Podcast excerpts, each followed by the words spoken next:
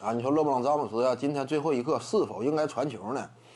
这个吧，你就得涉及到运动员的根本属性上。什么叫根本属性呢？就这名球员到底擅长什么？勒布朗詹姆斯擅长什么？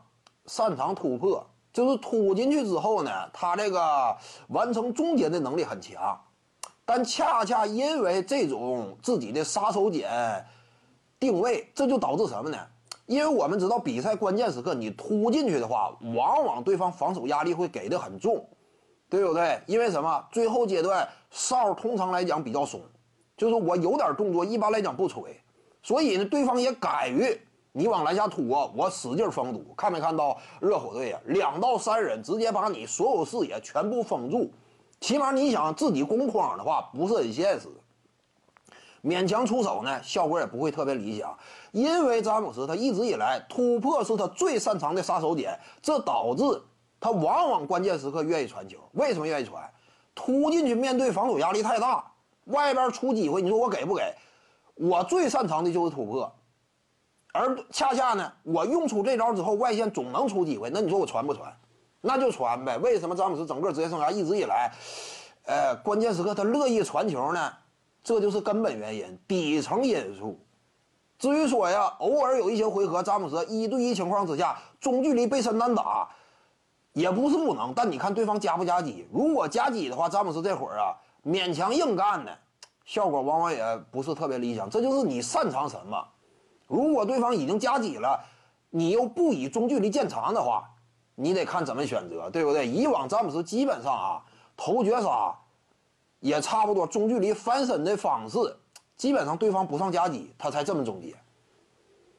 这就是詹姆斯的技术属性嘛？这会儿如果是凯文杜兰特或者科比布莱恩特的话，这种原本的中距离杀气，他可能就不选择传球了。就是面对两到三个人，其实无所谓。你比如说俩人防啊，科比跳起来翻身后仰，你俩人你也盖不着他嘛。基本上他中距离哎有谱，脑海当中哪怕说我视野被封住，心中有篮筐，也能够完成命中。凯文杜兰特呢，身高臂长在那摆着。无论谁在，我只要说看一眼脚下，我踩在哪个位置，有这种感觉，对不对？我都不用说，非得看到篮筐。再一个，一般来讲，你想封眼都费劲。这杜兰特跳的也高，他这个视野本身就比别人开阔，就是这种中距离杀气类型嘛。那怎么办？他们往往就更加愿意选择我直接出手了，对不对？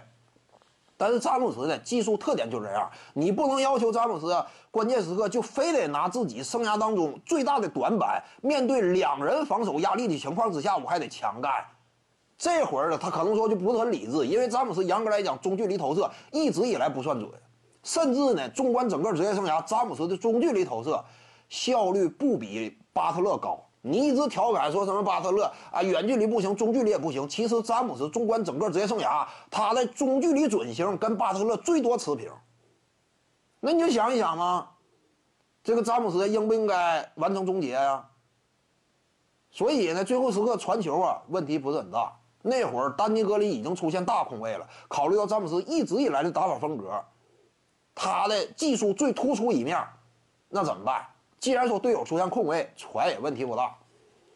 徐静宇的八堂表达课在喜马拉雅平台已经同步上线了，在专辑页面下您就可以找到它了。